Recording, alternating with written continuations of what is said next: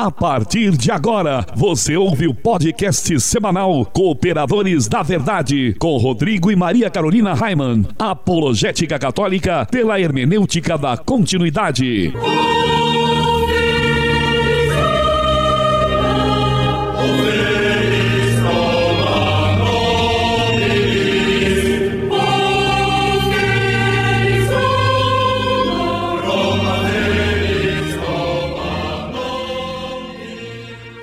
Olá, amigo ouvinte, paz e bem. Aqui quem vos fala é o professor Raiman.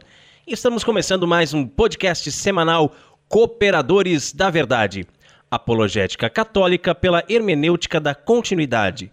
Aqui se fala a verdade. Custe o que custar, doa a quem doer. Lembrando que este programa é transmitido todas as quintas-feiras às 20 horas pela web Rádio Navegantina, radionavegantina.com.br Todas as sextas-feiras, também às 20 horas, pela web rádio Cristo Jovem, cristojovem.caster.fm.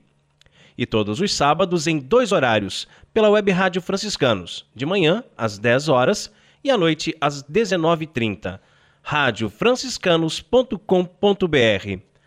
Tudo bem, Carol?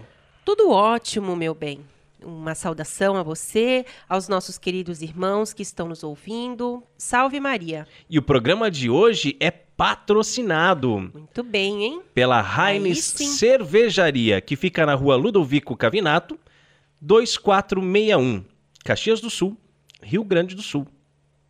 O contato por e-mail pode ser feito através do endereço contato@heinz.com.br ou ainda pelo telefone Código de área 54 3211 2188.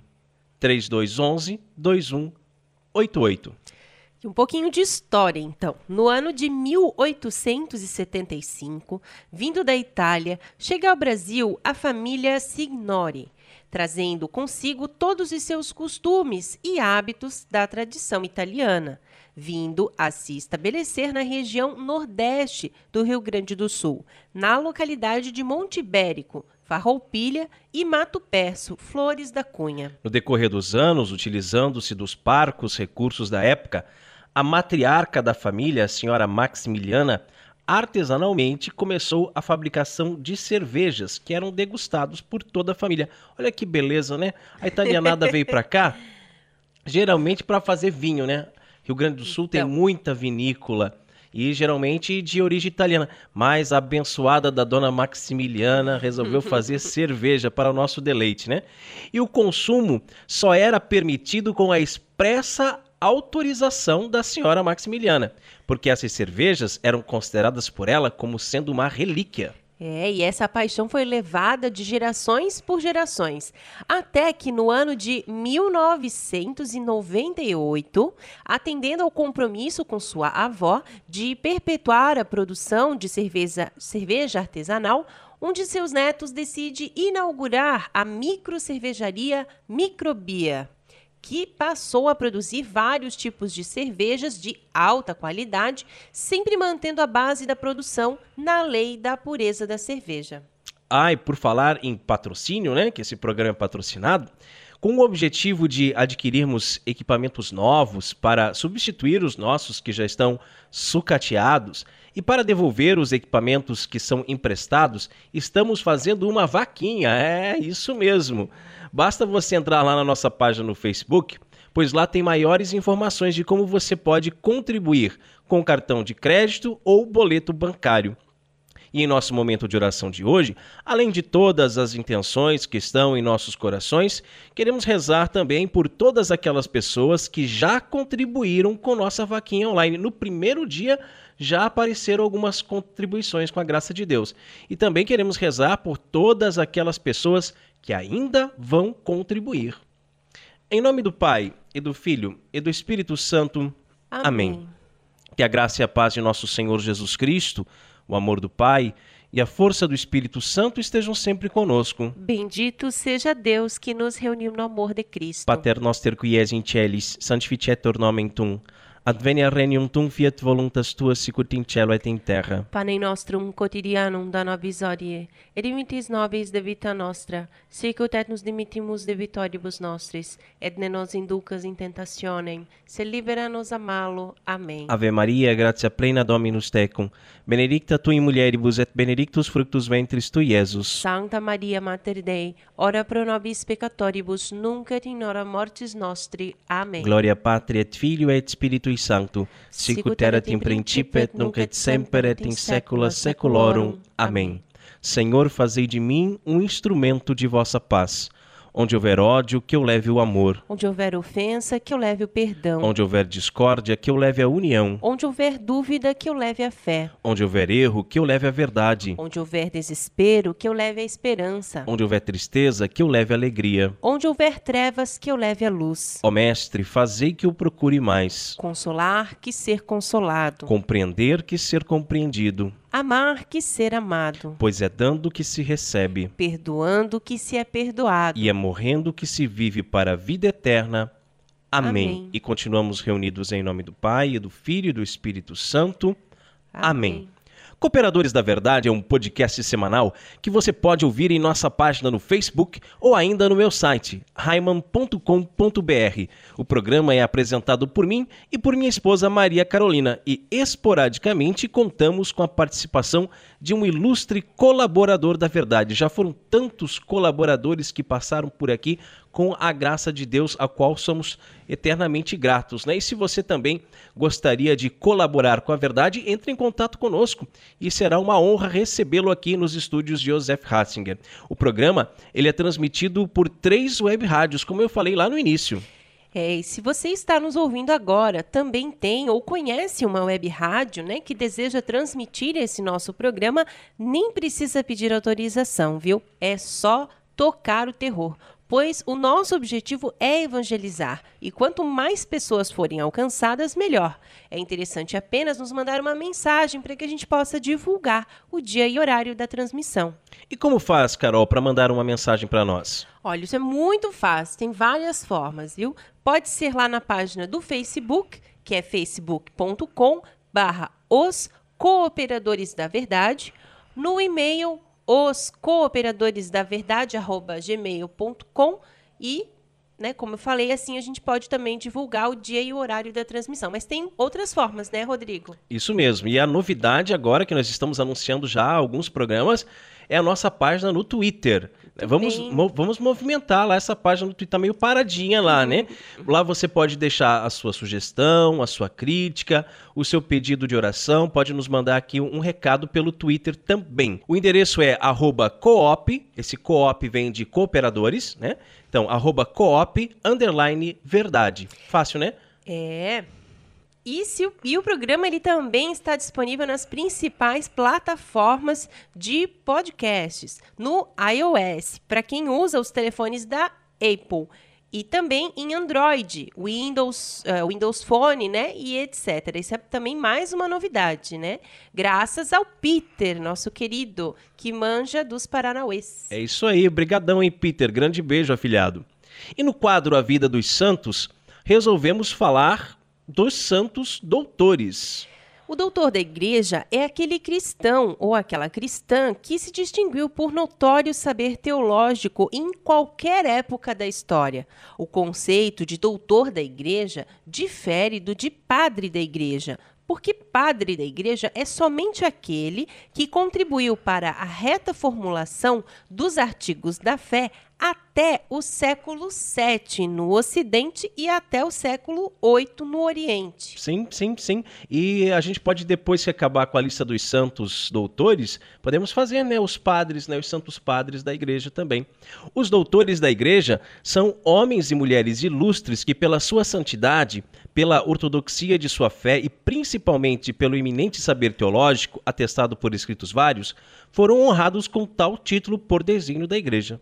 No último programa, nós falamos de São Lourenço de Brindisi, conhecido como Doutor Místico. A vida dos santos.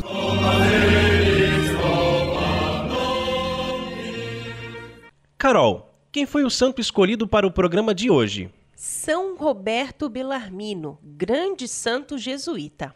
Que legal! Então conta para o povo um pouquinho sobre a vida de São Belarmino. Então, hoje nós vamos falar sobre o grande santo jesuíta Belarmino, que nasceu em Montepulciano, no centro da Itália, em 1542. Faz tempo, hein?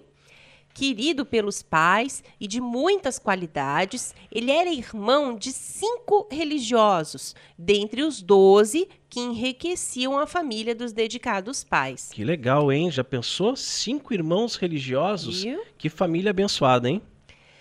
Quando os padres da Companhia de Jesus abriram um colégio em Montepulciano, Roberto foi um dos primeiros alunos na matrícula e também no desempenho.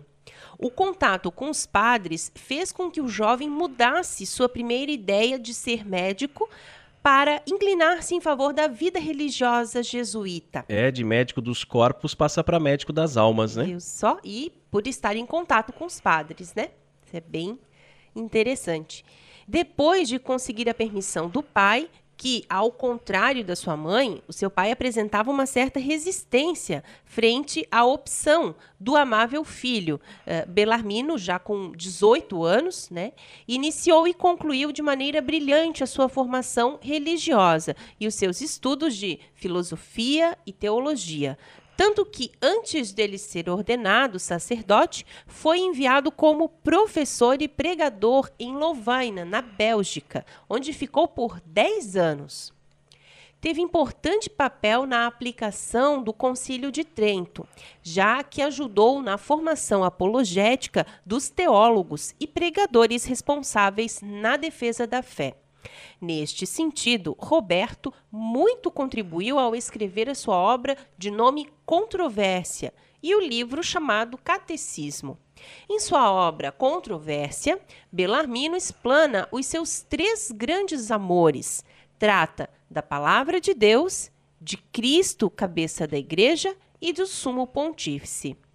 Era também o diretor espiritual do Colégio Romano, tendo sob sua responsabilidade a formação ascética dos alunos que muito o respeitavam e admiravam. O Papa Clemente VIII o elevou a cardeal com essa motivação que eu vou ler agora.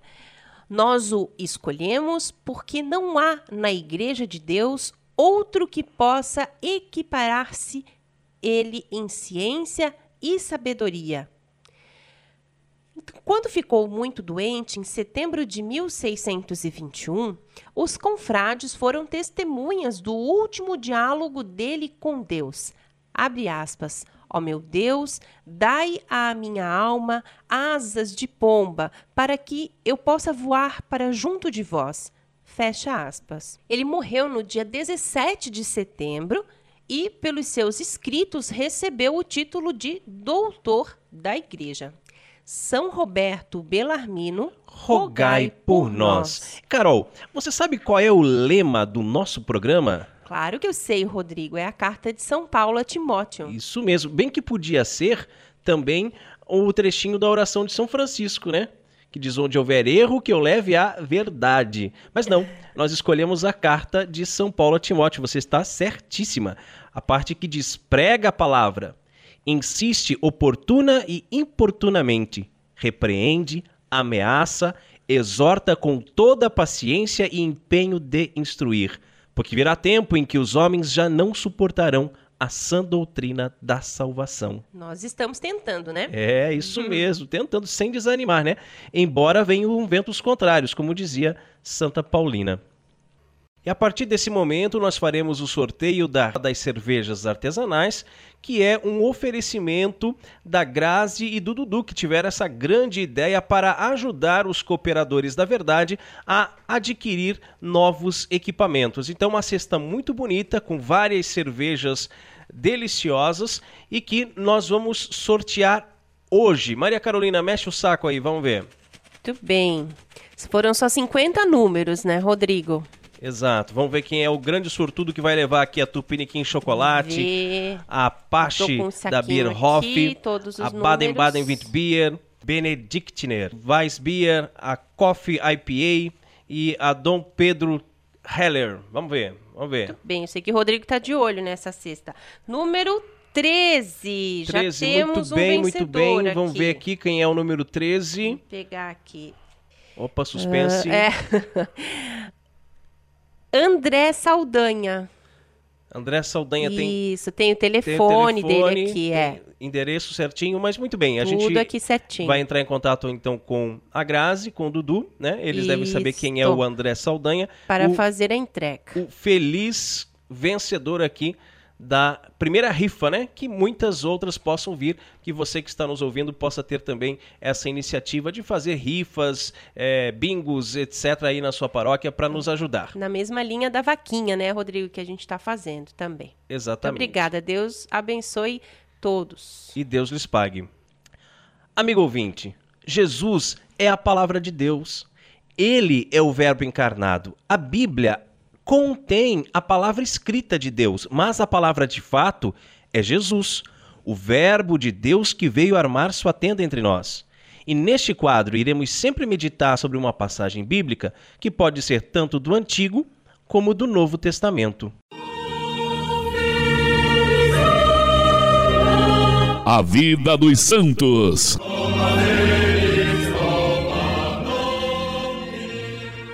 O Senhor esteja conosco.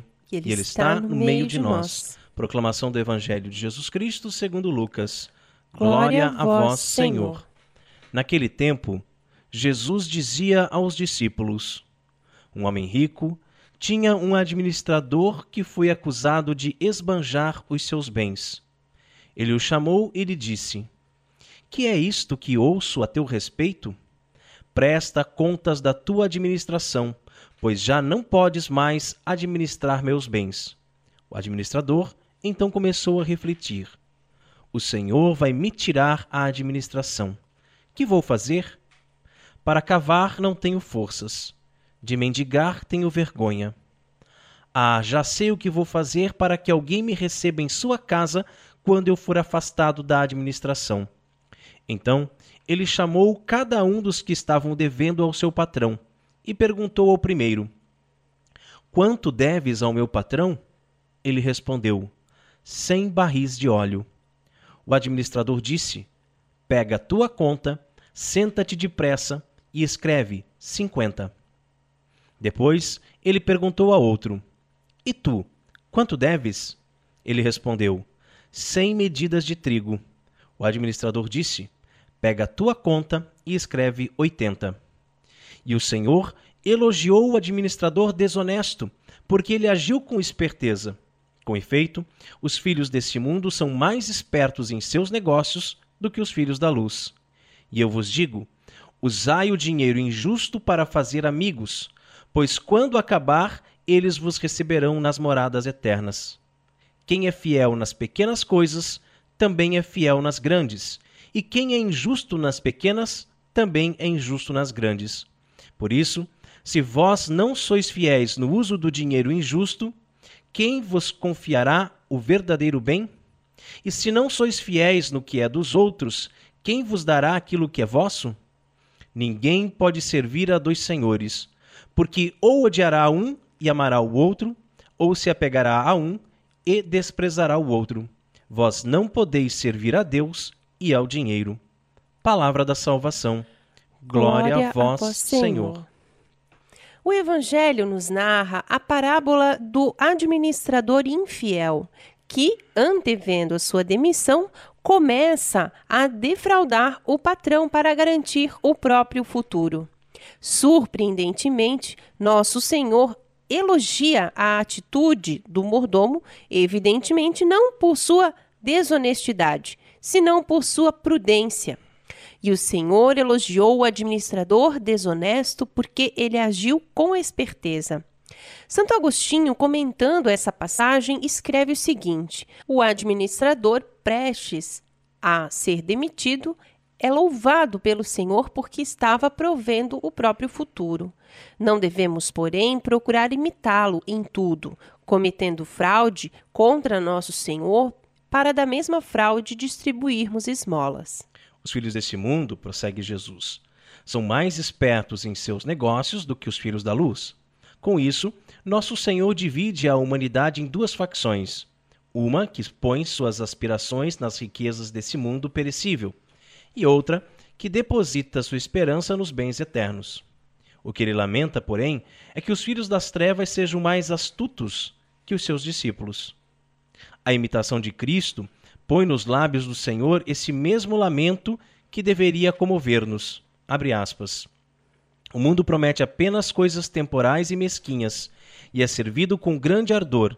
Eu prometo bens sublimes e eternos, e só encontro frieza nos corações dos mortais.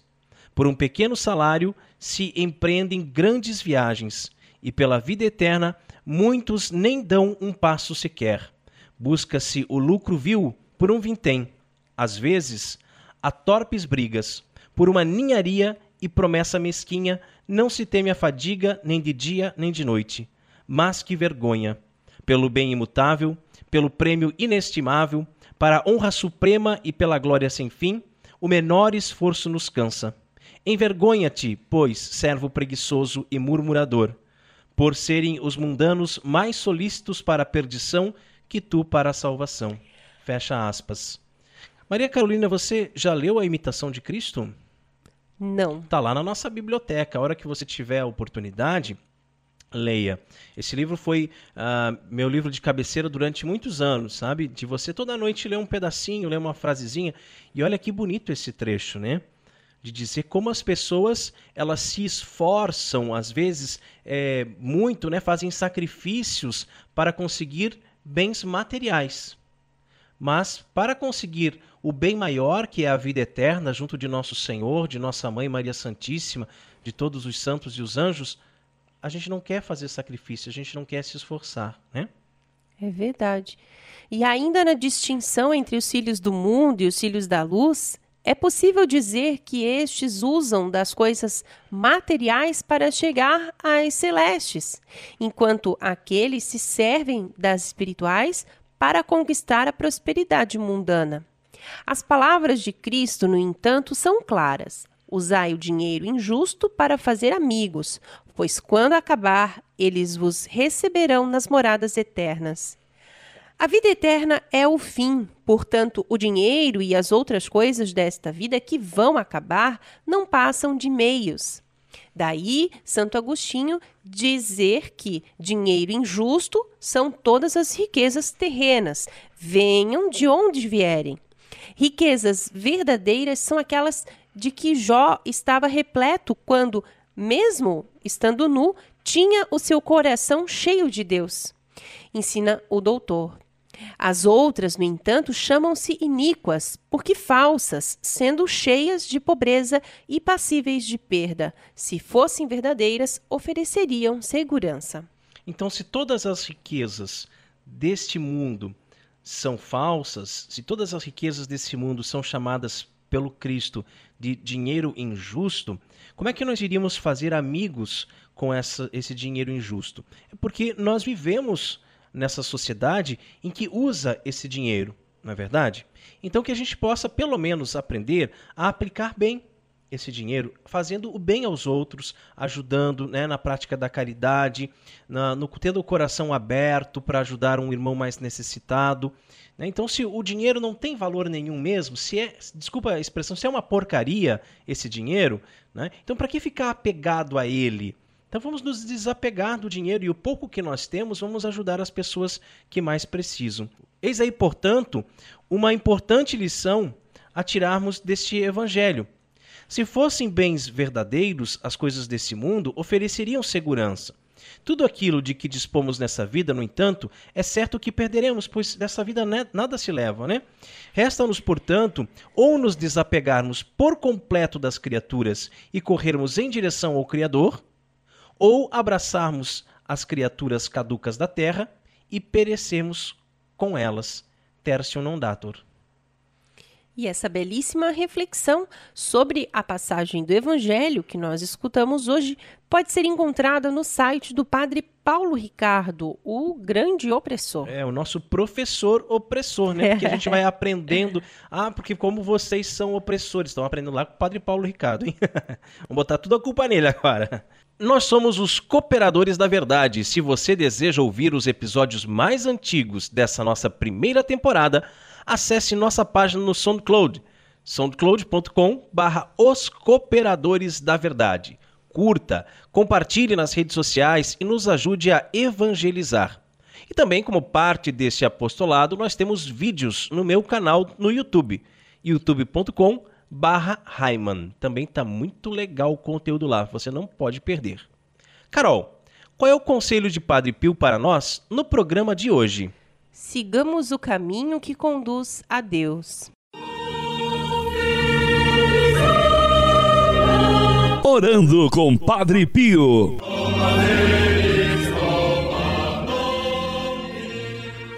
Jesus disse no Evangelho: Eu sou o caminho, a verdade e a vida. Ninguém vai ao Pai senão por mim. Portanto, não existem vários caminhos, existe apenas um caminho, o caminho, e este caminho é Jesus. E Padre Pio nos diz: sigamos o caminho, o único caminho que conduz a Deus. O que muitas vezes nos esquecemos é que Jesus é Deus. Jesus é o caminho que nos conduz ao Pai. Mas qual o caminho que nos conduz a Jesus? Existem milhares de igrejinhas pseudo-evangélicas espalhadas por aí. Será que todas elas nos conduzem a Jesus? Se assim fosse, não seria apenas um caminho, mas diversos caminhos e cada um com suas doutrinas, com seus dogmas, com seus ensinamentos, com suas teologias malucas, como a teologia da prosperidade, a teologia liberal e assim por diante. Já dizia um antigo ditado: todos os caminhos levam a Roma. É necessário entendermos que existe uma única igreja de Cristo, uma única igreja fundada por nosso Senhor e fora dela não há salvação. Eita Deus! Não há salvação. A salvação subsiste na Igreja Católica Apostólica Romana. E ela é o único caminho que nos leva a Cristo, pois ela é verdadeiramente o corpo de Cristo. Oh, glória! Todas essas igrejinhas têm única e exclusivamente a função de fazer a pessoa voltar para o seio da igreja mãe, a igreja católica. É isso que é ecumenismo, hein? Se ela não cumpre essa função, é porque de tão desligado que o ramo está da árvore, ele já secou e agora só serve para ser queimado. Jesus disse: Tu és Pedro, e sobre esta pedra edificarei a minha igreja. E não as minhas igrejinhas. É uma única igreja de Cristo. Jesus disse: Eu sou a cabeça e vós sois os membros. E disse também: Eu sou a videira verdadeira, vós sois os ramos. Se Jesus é o único caminho que nos leva ao Pai, e Ele é, então precisamos estar ligados como ramos na videira. Precisamos ser membros do mesmo corpo que é a igreja, cuja cabeça é o próprio Cristo. Uma vez separados do corpo, estamos sem Cristo. Quem não ajunta comigo, disse o Senhor, espalha. Quando os revolucionários do século XVI, pseudos reformadores, abandonaram o corpo de Cristo como ovelhas desgarradas para assim fundarem as suas próprias igrejas, como se tivesse autoridade para isso, não é mesmo? Pois o único com autoridade para fundar uma igreja foi o próprio Cristo, mas ele é Deus. Eles acharam que estavam fazendo algo de bom, mas na verdade, por não ajuntarem com a única igreja fundada por Cristo, espalharam. Na verdade, quantas almas inocentes foram roubadas de Cristo e privadas da salvação por se deixarem levar por vã doutrinas de homens que se acharam maiores que o próprio Cristo?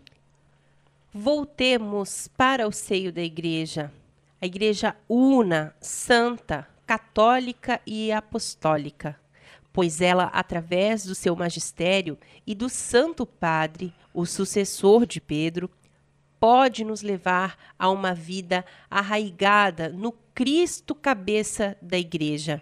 E ele é o único caminho que nos leva ao Pai. Que assim seja. Amém. Este programa tem o apoio da revenda Italínia de Itajaí. A Italínia é a maior rede de imóveis planejados do Brasil. Procure nossa loja e faça seu projeto com orçamento sem custo e sem compromisso. É isso mesmo, faça o projeto de seus móveis sem custo. A Italínia está localizada na rua Brusque, número 987, em Itajaí. Agende um horário, venha tomar um delicioso cappuccino conosco e confira a diferença do excelente atendimento que só a Italínia tem para você. Só a Italínia oferece suporte total e garantia de 5 anos.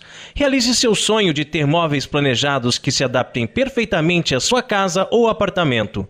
Então você já sabe, móveis planejados é com a maior rede do Brasil Italínia de Itajaí, Rua Brusque 987, telefone 3348 9047.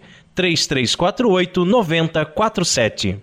E se você também gostaria de anunciar a sua empresa no programa Cooperadores da Verdade, entre em contato conosco através da nossa página, no Facebook, por e-mail e ajude-nos a evangelizar. E você também pode fazer a sua doação de qualquer valor para nos ajudar a melhorar o nosso equipamento e manter esse programa no ar fazendo seu depósito ou transferência bancária para a Caixa Econômica Federal, agência 1879, operação 001, conta 10610-1. Deus abençoe a sua generosidade. Ah, Carol, e agora nós chegamos a um quadro que eu gosto muito aqui nos Cooperadores da Verdade. Hein? Por que será, né? Que é quando meditamos sobre São Francisco de Assis. Quantos belíssimos exemplos da vida desse santo podemos transpor para o nosso dia a dia, não é mesmo? Fontes Franciscanas.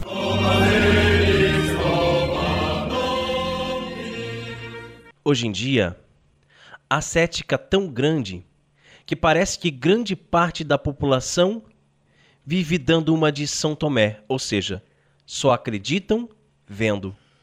Porém, só quando se trata da Igreja Católica, dos milagres, dos santos e etc. Pois quando trata-se de horóscopo, tarô, lobisomens, vampiros, chupa-cabra, ET de Varginha, todo mundo acredita, né? E acredito em muitas outras bobagens que a gente fica até perplexo.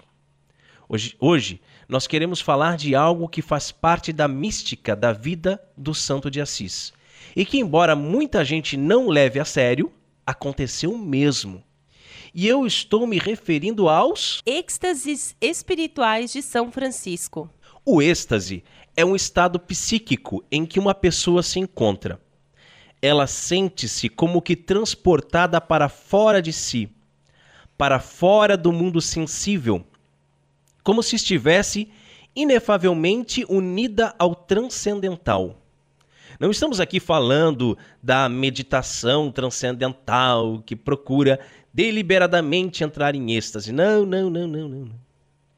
Isso não está em harmonia com a oração cristã e pode ser espiritual e psicologicamente perigoso. O êxtase espiritual cristão é um estado místico, como graça do Espírito Santo, pela qual a pessoa se sente em união íntima com Deus, especialmente durante a oração. Já no Antigo Testamento encontramos relatos que acompanharam a comunicação da palavra de Deus aos profetas na forma de êxtase. E no Novo Testamento podemos citar o êxtase de São Pedro e de São Paulo. Em Atos dos Apóstolos, capítulo 10, versículo 10, vimos que Pedro sentiu fome e quis comer alguma coisa. Enquanto lhe preparavam de comer, foi arrebatado em êxtase. Também em Atos dos Apóstolos, mas no capítulo 22, versículo 17, São Paulo, quando retornava para Jerusalém e enquanto rezava no templo, caiu em êxtase. O êxtase cristão é um estado temporário e passageiro que acompanha a alma em oração contemplativa, de forma que uma pessoa em êxtase normalmente tem uma aparência radiante e está alheia às coisas que a rodeiam, ainda que lhe toquem. Assim descreve Tomás de Celano o que aconteceu a São Francisco, que muitas vezes era arrebatado por tamanho prazer na contemplação ficava fora de si e a ninguém revelava as experiências sobre-humanas que tinha tido. Celano nos conta que quando Francisco passou por determinado local montando num jumentinho, muitas pessoas souberam que o homem de Deus iria passar por ali e foram se aglomerar no caminho. Fico lembrando da Jornada Mundial da Juventude no Rio de Janeiro. Havia os eventos já previamente agendados, mas quando o povo sabia que o Papa estava em determinado lugar, rapidamente já se ajuntava ali um amontoado de gente em torno dele. Assim foi quando estávamos às portas do Museu de Belas Artes, que fica ao lado do Teatro Municipal do Rio de Janeiro, e eu já comentei isso aqui em um programa anterior. Tinha pouca gente naquele lugar, naquele horário. Mas assim que se espalhou a notícia de que o Papa estava dentro do teatro, resolveu sair não mais em carro fechado, mas com o Papa móvel, logo aquele lugar ferveu de gente. Claro que o Papa tem os seguranças e tem todo um esquema que impede que as pessoas cruzem determinadas faixas para garantir a passagem dele. Embora tenhamos acompanhado que o Papa Francisco frequentemente quebra o protocolo e caminha no meio do povo. E isso nos faz lembrar Jesus, né? Que no evangelho é cercado de pessoas por todos os lados que vão o apertando e o empurrando, até que aquela mulher que sofria de hemorragia o toca e ele sente sair dele uma força que a cura. Com Francisco de Assis não era diferente. Muitas vezes as pessoas se aglomeravam em torno dele e o apertavam e empurravam, queriam tocá-lo, queriam um pedaço do seu hábito, e era sempre uma loucura. Mas dessa vez, São Francisco, que estava rezando durante o caminho, entrou em êxtase. Passou por aquela localidade e, apesar de virem de toda a parte homens e mulheres para vê-lo e tocá-lo com a costumeira devoção, pessoas que o apertavam, empurravam e lhe cortavam e repunham pedaços de da túnica, nosso seráfico pai parecia insensível a tudo e como um corpo morto. Não tomou conhecimento de nada do que estava acontecendo, não estava nem aí. E afinal chegaram ao lugar. Muito depois de terem deixado a povoação, o contemplador das coisas do céu, como se estivesse voltando de longe, perguntou interessado quando chegariam a Borgo, ou seja, ele passou por tudo aquilo sem nem perceber, pois estava em êxtase na oração. Sabemos como é fácil nos distrairmos durante a oração, não é, meu bem? Isso é. Qualquer coisinha, qualquer barulhinho. Aqui a gente mora em apartamento, aí o vizinho começa com a furadeira ali no apartamento do lado, É. bem nas vésperas, né? Sim. Bem quando você está cantando né, o hino evangélico, aí começa um barulho, você já para. E pô, o nosso oratório tem uma janela, né, do lado, então é muito fácil a gente olhar pela janela, né, olhar Isso, para o lado. né? Ainda é. tem a lavação aqui perto, lavação de É. caminhão, aí passa um caminhão fazendo barulho, roncando o motor e buzinando, né? A gente se distrai. A gente é humano, né? A gente acaba se distraindo, se desconcentrando. Mas Francisco de Assis era um homem tão contemplativo que durante a oração sua alma era arrebatada aos céus e parecia na terra ter deixado apenas um corpo inerte. Que também nós possamos ser mais disciplinados na oração, mais dedicados, que possamos nos livrar de tudo aquilo que possa nos distrair nos momentos de oração, para elevarmos a nossa alma a Deus e chegarmos tão perto daquele que em êxtase possamos quase tocá-lo. Que assim seja. Amém. E chegamos ao quadro mais gostoso aqui do Cooperadores Oh! da Verdade, onde nós apreciamos o pão líquido, porque não somos puritanos e sabemos valorizar o sabor que os monges cervejeiros nos deixaram como legado. Bem na hora mesmo, hein? Porque essa água aqui, ó, só me enrola, não, não mata a sede, né? Catolicismo e cerveja.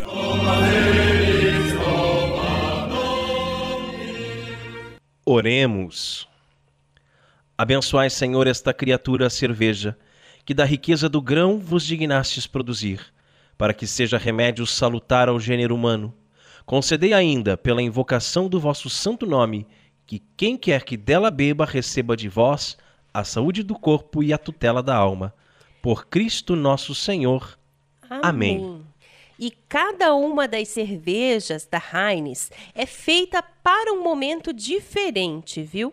Desde a suave Pilsen Extra Gold até a encorpada IPA, com seus aromas e potência. Para saber qual a mais parecida com seu gosto, só provando todas elas, não é mesmo? E lembrando que no nosso episódio de número 17, ele já foi patrocinado pela Heinz, né? É verdade. Onde nós degustamos uma deliciosa cerveja Pilsen Premium Lager. Ó, que saudade, hein, dessa cerveja. A gente tem que comprar mais. Que Aqui, aqui a gente não encontra, né? A Heinz é não, verdade. nos nossos mercados aqui a gente não encontra.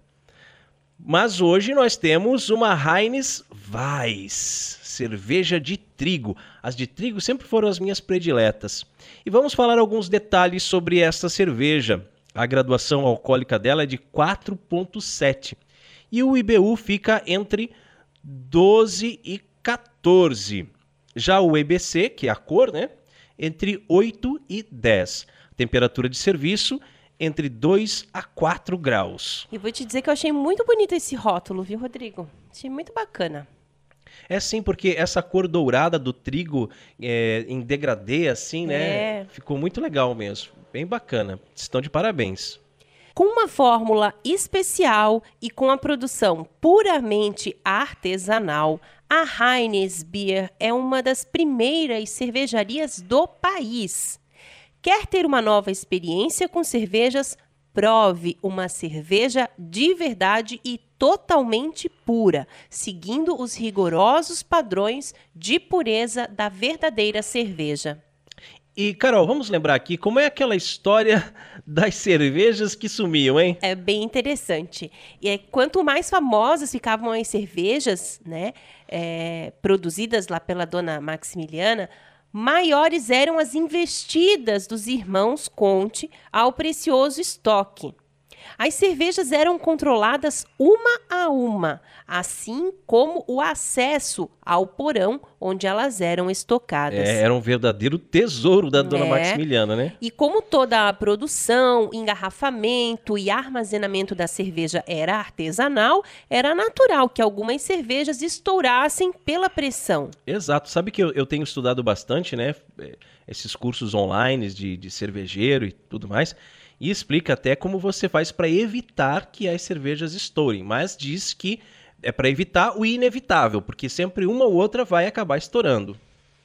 É, e com o passar do tempo, a dona Maximiliana percebeu que o número de cervejas que estouravam aumentava de forma desproporcional. É treta! e o quadro onde ela onde registrava né, as cervejas cada dia aumentava. E desconfiada, a dona Maximiliana, que não era boba, né, pediu para um neto descer e buscar duas garrafas de cerveja. E logo atrás dele desceu ela. E, como era esperado, pegou ele com a boca na botija, ou melhor, na cerveja. Ô, netinho safado, hein? Sempre que desciam para buscar cerveja, eles abriam uma, tomavam e anotavam como estourada. e agora a dona Maximiliana já sabia que o problema não era na fórmula, e sim no sabor que era irresistível. E por falar em sabor irresistível, nós viemos aqui para beber ou para conversar, hein? Ein Prosit der Gemütlichkeit. Que delícia, hein? Ela é mais forte que as outras cervejas de trigo, não? Você achou mais achei. forte? Eu achei assim que não é forte no sentido de alcoólica, ou, mas assim, parece que tem mais trigo. É, isso que você quer dizer? Isso, isso, talvez. Porque assim, é. o, o cheiro do trigo você já sente de longe. é verdade. De longe. E você pode ver que o gosto do trigo é bem forte mesmo. É, olha, uma delícia. É. Fantástica. Talvez isso mesmo.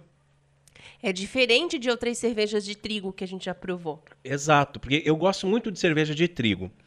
E tem algumas que são bem, bem, bem suaves, assim, que o, o gostinho do trigo tá lá no finalzinho. E essa aqui não. Essa aqui é, É bem, bem marcante. bem marcante verdade. mesmo. E Muito o- boa. o, o retrogosto dela também fica, né? O trigo fica. Muito boa mesmo e bem refrescante, né? Muito boa, muito mesmo. E como você falou do, do rótulo, né? Com esse degradê aqui em dourado, ele retrata bem a cor da cerveja, né? Porque ela tem uma cor muito bonita. Geralmente, as cervejas de trigo, elas têm uma cor mais turva, né? As Pilsen é que são mais douradas, assim, mais brilhantes. Mas você pode ver que ela tem uma cor brilhante também, né? Tem é. o turvo do trigo, claro, que não tem como escapar. Mas ela é uma cor muito bonita, assim. É, é verdade. Mais uma Heinz. Muito legal, muito bom. E se você produz cervejas artesanais ou até mesmo conhece alguém que gostaria de ter a sua cerveja degustada aqui no programa Cooperadores da Verdade, entre em contato conosco. E no quadro mais polêmico do nosso programa, hoje vamos falar sobre como foi fundada a igreja na Coreia do Sul. A hora da treta.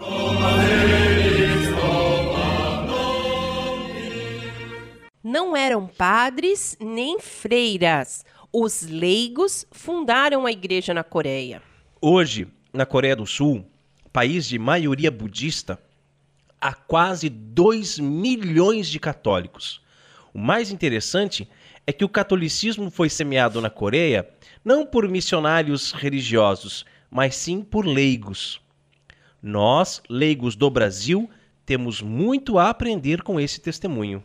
Em meados do século XVIII, um grupo de estudiosos coreanos ficaram profundamente tocados pela leitura do livro O Verdadeiro Sentido de Deus, do padre jesuíta Mateo Ricci.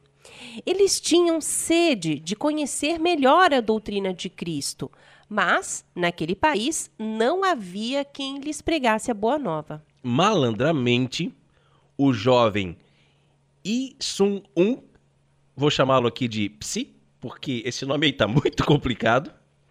Ele foi à China em 1783 buscar catequese junto ao bispo de Pequim. Algum tempo depois, Psi voltou à Coreia batizado e cheio da graça do Espírito Santo. Junto aos seus amigos leigos, e eu acho que o autor aqui quis falar Psy, né? Ah, é? Até, é, até em referência àquele, àquele artista, né, coreano lá, que dança, faz aquela dancinha com terno lá. Eu não sei, não conheço nada disso. Psy, então?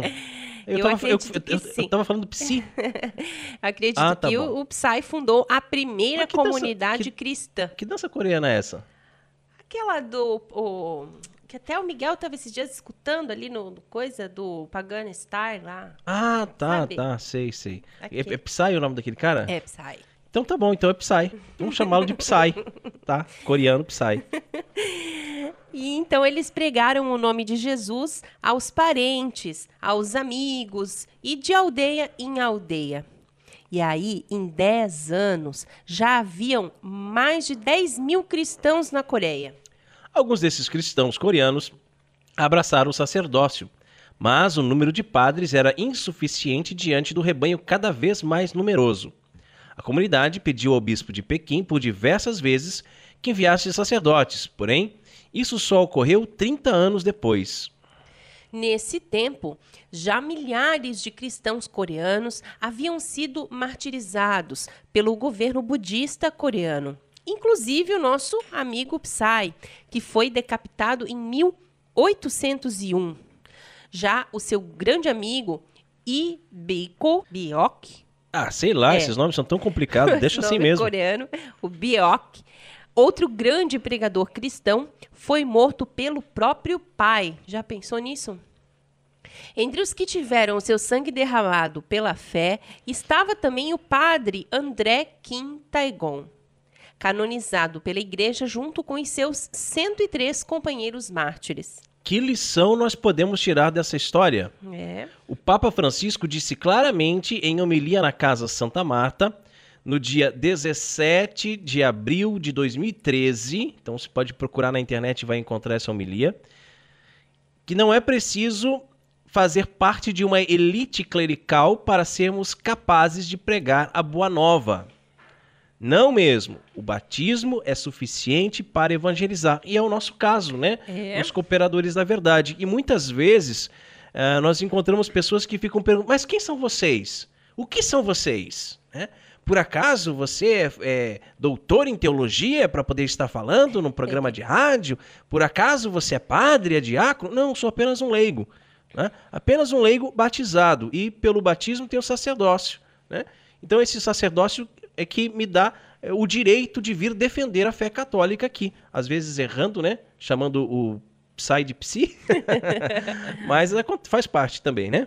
É, aqui diz, o texto fala que o batismo é suficiente para evangelizar, e eu acredito que muitas vezes ele é até impositivo, né? É uma imposição. Acredito que junto com o batismo vem, né, essa, essa questão de evangelizar. É o nosso dever, né? Como dever, dizia São é. Paulo, né? Ai de mim se eu não Exato. evangelizar. Ai de mim. nos impõe isso, né?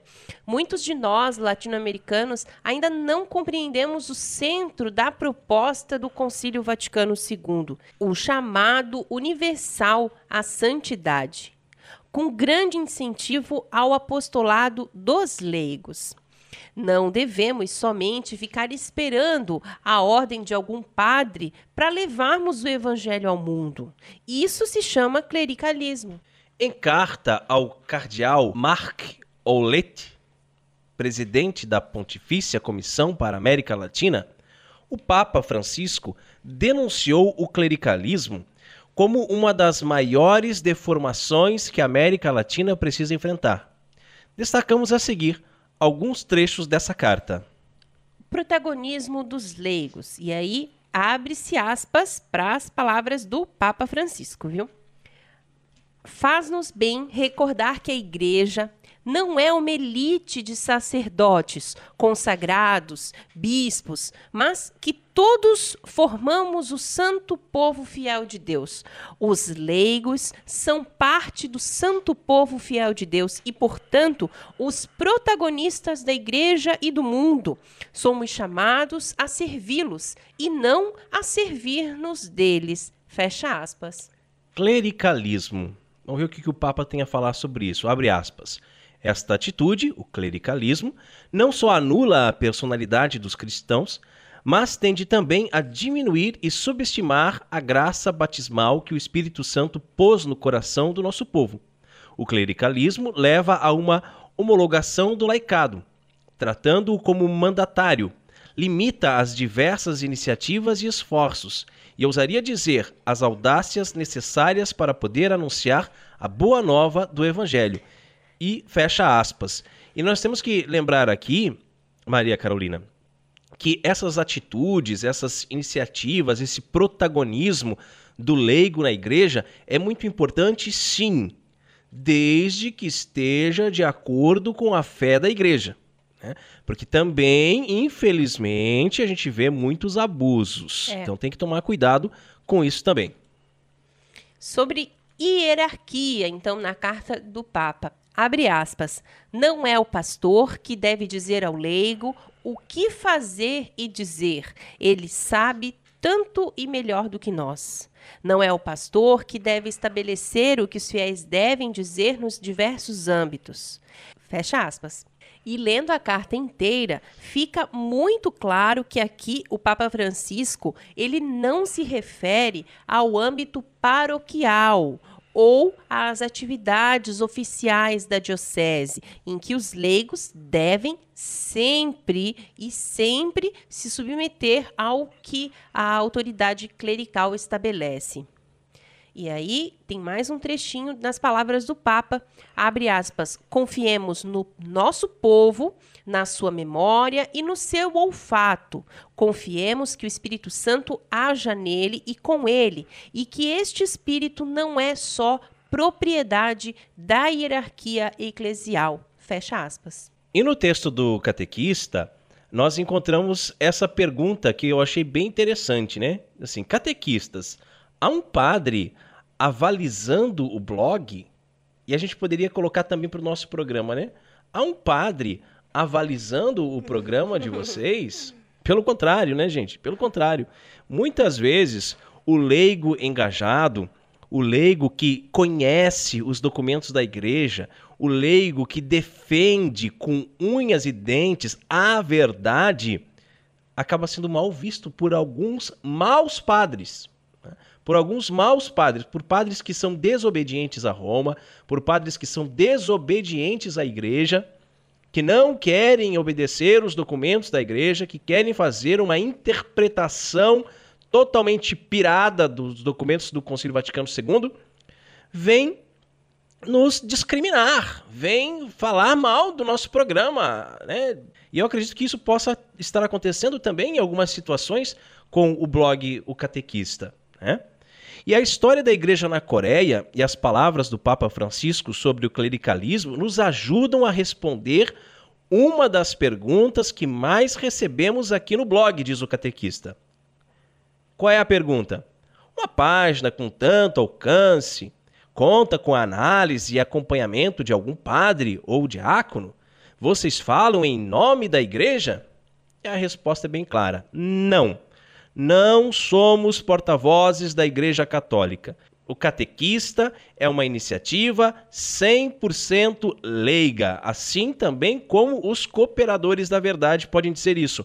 Não somos porta-vozes da Igreja Católica. Os cooperadores da verdade é uma iniciativa 100% leiga. Não há nenhum religioso em nossa equipe.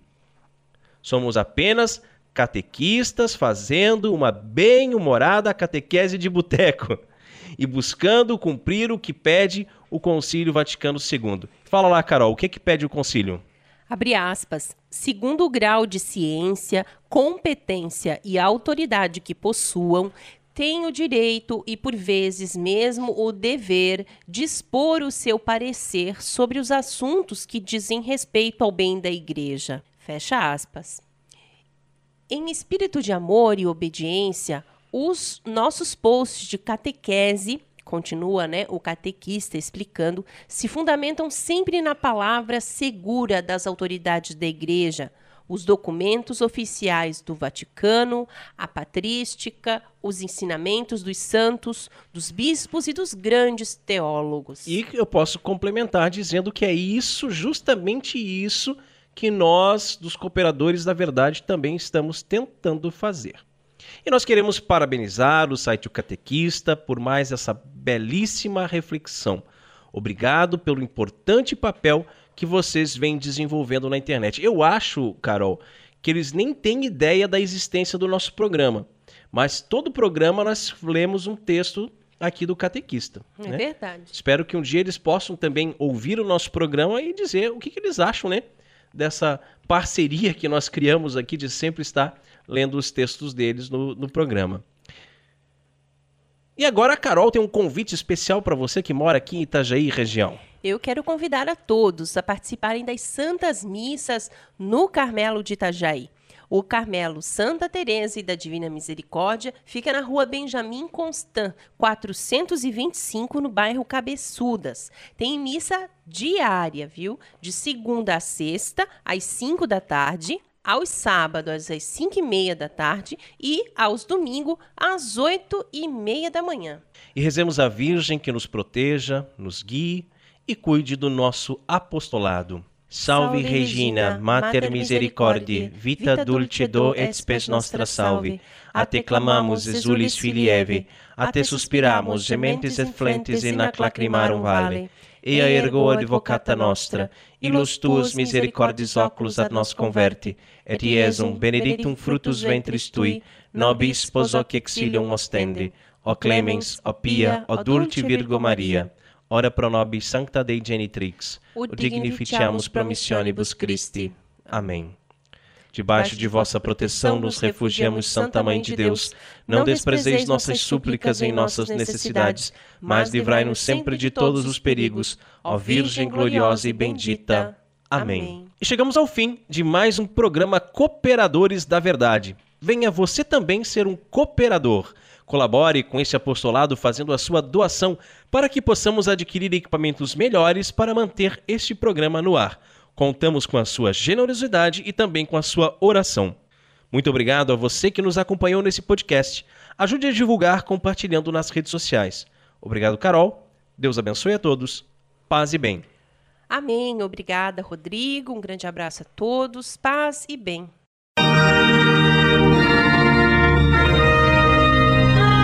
Você ouviu Cooperadores da Verdade com Rodrigo e Maria Carolina Raimann. Apologética Católica pela hermenêutica da continuidade.